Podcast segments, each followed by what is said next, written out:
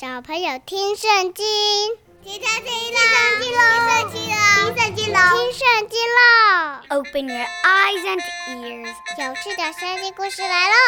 Let's begin。Hi everyone, my name is Teacher Winnie and welcome back to 小朋友听圣经, where I tell you stories of the Bible and at the same time you get to learn a little bit of English. Alright kids, we are back for another episode of 小朋友听圣经.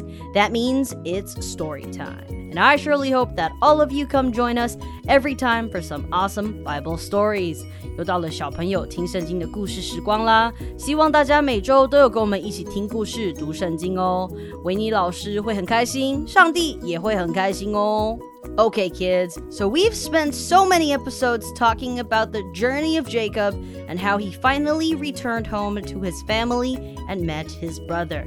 小朋友啊，我们用了好几集的故事来跟大家诉说雅各的故事，包含了他踏上旅途，到远方娶妻，到他回到家乡与哥哥相见。在这整趟故事里啊，上帝都保守他，给他智慧，帮助他突破重重的难关。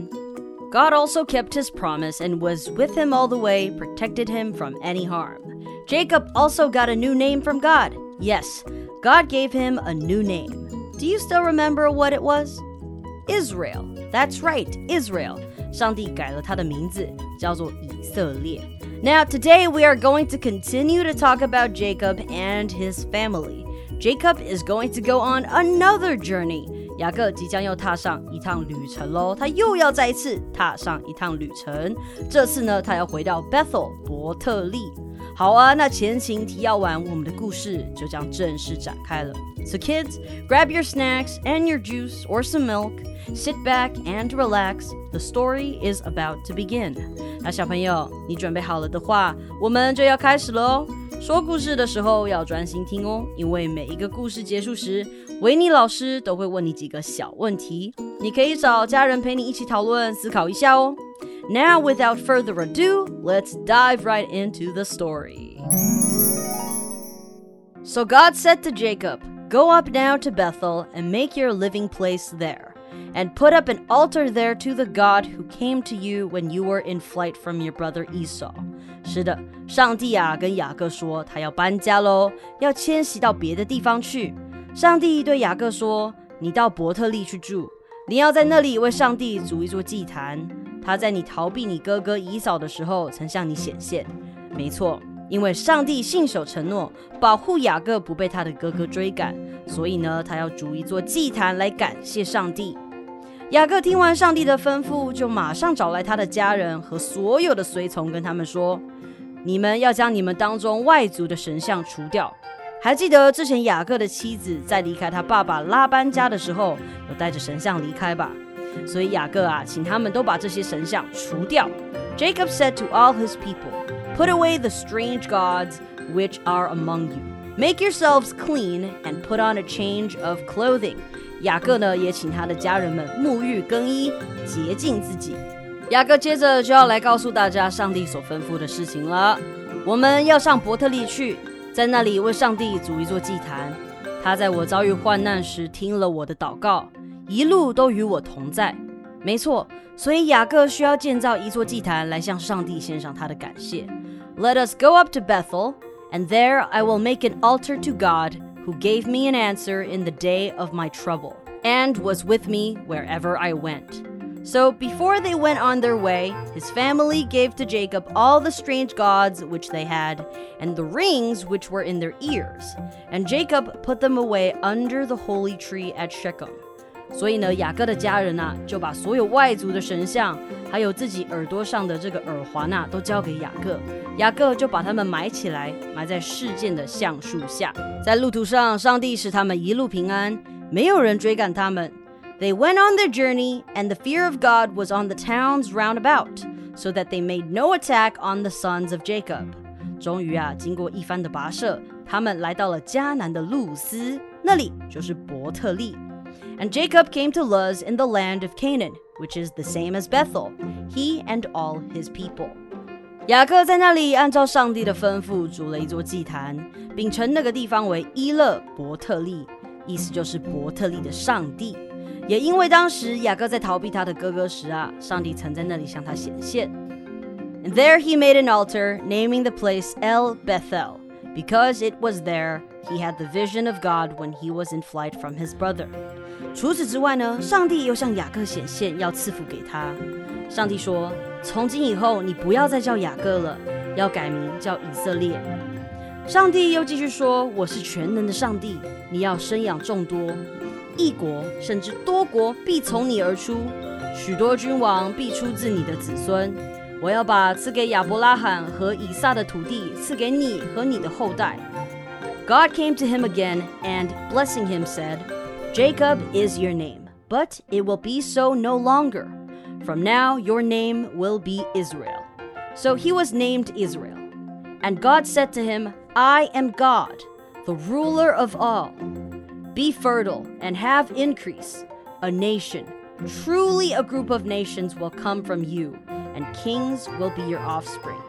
And the land which I gave to Abraham and Isaac, I will give to you, and to your seed after you, I will give the land. So Jacob wanted to honor what God had said to him. He put up a pillar in the place where he had been talking with God, and put a drink offering on it and oil and he gave to the place where God had been talking with him the name of Bethel. 雅各为了要纪念上帝给他的祝福， 在上帝跟他说话的地方立了石柱，又在石柱上奠酒、浇油，并称那个地方为伯特利。而他们又继续前行了，在离伊法他还有一段路时，拉杰又替雅各生了一个儿子。不过啊，这次拉杰在生子的过程中难产去世了。雅各就帮他这个儿子起名为卞雅敏，意思是右手之子。小朋友，右手啊，在希伯来文里面有幸运或是力量的意思哦。So then went on their way again to Ephrath, and while they were still some distance from Ephrath, the pains of birth came on Rachel, and she had a hard time. She gave birth to a little boy, and Jacob named him Benjamin. However, unfortunately, Rachel came to her end while giving birth to Benjamin. So, kids, Ephrath is actually Bethlehem. 以法他其实就是伯利恒哦。相信你们对这个名字一定都很熟悉吧？在拉结替雅各生下便雅悯以后啊，他现在总共就有十二个儿子了。哇、wow,，十二个儿子，kids，twelve sons. That is a lot of people in the family. Now Jacob had twelve sons, the sons of Leah, Reuben, Jacob's first son, and Simeon, and Levi, and Judah, and Issachar, and Zebulun. The sons of Rachel, Joseph and Benjamin. The sons of Bela, Rachel's servant, Dan and Naphtali. The sons of Zilpah, Leah's servant, Gad and Asher. These are the sons whom Jacob had in Padam Aram. 雅各的十二个儿子，我们一起来看看他们的名字吧。之前维尼老师有跟各位介绍过了，不过今天呢，我们再来复习一下。利亚所生的是雅各的长子吕便， 还有西缅、利未、犹大、以萨迦、西布伦。拉结所生的是约瑟和便雅悯。拉结的使女毕拉所生的是但和拿弗他利。利亚的使女悉帕所生的是迦得和亚舍。这是雅各在巴旦亚兰所生的儿子，有十二个这么多耶。So we all know that Jacob had many children, but what about his brother Esau? Well, he had five sons. All his sons were born in Canaan.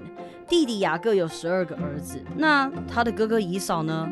他呀有五个儿子，分别是以利法、刘尔、耶乌斯、亚兰、可拉，这些都是以扫的儿子，是在迦南地生的哦。所以啦，小朋友，雅各和以扫兄弟俩，他们家大业大，原本住的迦南是容不下他们两个家庭的，所以呢，他们就得分开到不同的地方去住。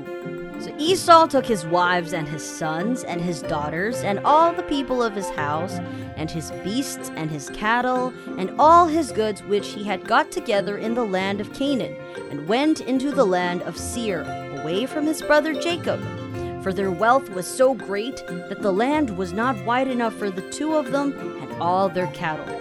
So Esau made his living place in the hill country of Seir. 哥哥姨嫂啊，就带着他在迦南的妻儿，还有所有的人员，再加上所有的牲畜和财产，离开雅各，迁往别处了。因为啊，姨嫂和雅各两家的财产和牲畜实在是太多了，原本的迦南啊，真的是不够两个人，不够两个人的家庭居住。于是哥哥姨嫂就搬到希尔山去居住了。And that, my kids, is where we will end our story today. Now, next week, when you come back, we will be talking about Jacob's son, Joseph. Yes, we are entering one of my favorite parts of the Bible. Joseph was one of the people in the Bible that I really look up to. 小朋友，听完这集啊，我们就要进入算是维尼老师小时候最喜欢的故事阶段了。 我们要来认识雅各的儿子约瑟，还有他的故事。So stay tuned as we continue on to read the Bible together. Okay, we finished the story, but don't go yet. It is now time to learn some vocabulary. 好，那让我们一起先来复习一下。今天故事里有讲到的英文单字，我们都一起来复习一下哦，一起来学习哟。那听完今天有提到的单字以后啊， 维尼老师会给你几个可以思考的小问题，你就可以跟爸爸妈妈或是家人一起讨论喽。啊，对了，我们在复习今天用到的单字时，维尼老师也会再跟大家小小的复习一下今天的故事哦，所以我们一定要仔细听哦。All right, kids. So the first word is clean. Clean，在故事一开始，上帝啊跟雅各说：“你要迁徙，要迁到哪里呢？要回到伯特利。”然后呢，雅各就请大家要换上干净的衣服，clean clothes，put on a change of clean clothes。所以呢，你穿上衣服就是 put on your clothes。And the next word is trouble。 trouble 麻烦。那今天我们故事里面听到的是 days of trouble，就是雅各啊在碰到麻烦的那些日子，那些正在躲避哥哥攻击的日子，就是他的 days of trouble。And the next word we are going to look at is strange gods，外族的神像。So strange 有奇怪的意思。奇怪的神像，外族的神像，strange gods。And the next word is rings， 耳环或是戒指都是叫做 rings。那他们身上有戴这些东西，他们都把它拿下来交给雅各，雅各呢就把它埋在事件的这个橡树下面啦。然后再来下一个是 had a hard time，had a hard time，或者是 have a hard time，意思就是遇到麻烦，然后，或者是你遇到有困难的事情。或者是你在做某件事情的时候遇到困难，那在故事里面呢，拉结啊生夜呃在生这个便雅悯的时候呢，就碰到了困难，难产，所以他就 come to her end，他就离世了。Come to her end。有时候啊，我们在说有人死亡的时候，我们不会说 dead 或者是 death。Sometimes we say come to one's end，听起来就比较没有这么可怕，听起来就比较有礼貌喽。Okay, awesome. Now let's look at the first question. What is the name that God gave to Jacob after he had appeared to him？神啊，向雅各显现的时候，给了雅各一个新的名字，那个名字是什么呢？And question number two: Why did Esau move away from Jacob and went to Seir? 为什么以扫要带着他的家人、牲畜和财产离开雅各，到西珥山去居住呢？今天的故事就到这边啦。Thank you for listening to this podcast and story. 记得要订阅我们。Please make sure to subscribe and like and share so that you don't miss any future episodes. 也不要忘记分享给你的朋友，让更多人可以听到好听又有趣的圣经故事。